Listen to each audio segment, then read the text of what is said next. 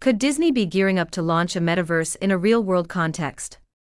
Using new phone based technology, the company could offer its community a new experience for storytelling and connecting fans with characters. How can we experience the metaverse without a virtual reality headset? The Disney company was recently granted a patent for an application filed in July 2020 to create personalized interactive attractions for visitors to its theme parks. This new experience could be achieved without a headset throughout the Disney parks. The technology would work through the use of a cell phone that would generate and project 3D content onto specially designated spaces such as walls or objects. With this patent for what is described a virtual world simulator in a real world venue, Disney proposes a different take on the classic vision of a metaverse. Imagined by many as a digital universe accessible only through a headset or virtual reality glasses, Disney could stage its own metaverse in the physical world.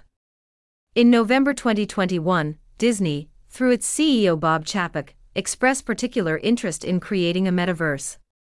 For the company, this new technology would offer highly interesting possibilities for storytelling and connecting characters with the community. ETX Studio. ETX Studio. ETX Studio.